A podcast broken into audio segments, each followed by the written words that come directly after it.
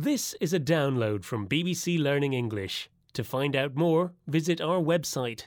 Hello and welcome to the English we speak. I'm Jiaying, but there's no Neil. I'm waiting for him to arrive.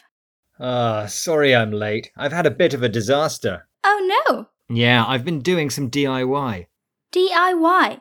That means do it yourself. You've been doing your own building and repair work. That sounds dangerous. Hmm, not really. All I was doing was putting up some bookshelves, but I put one of the nails through a water pipe, and water started spraying everywhere. Disaster. It sounds like a botch job. Oh, is that bad? Very bad. A botch job is a job or task that's done badly or without much care. You can also make a botch of something.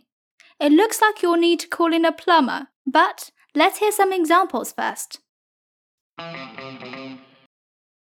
Oh no! You've made a botched job of the decorating. We'll have to start again.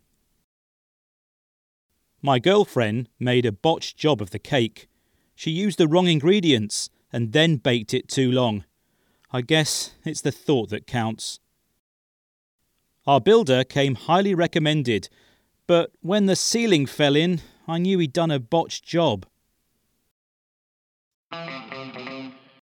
This is the English we speak from BBC Learning English. We're learning about the phrase a botch job, which describes a task that's done badly or carelessly. It's what Neil has done putting up some bookshelves. So, Neil, did you call a plumber? No, far too expensive. I just put some sticky tape over the hole. Oh no, you've botched it again. Why did you try to do this DIY job in the first place? To save money, of course. Oh dear, I think your botch job will become an expensive job.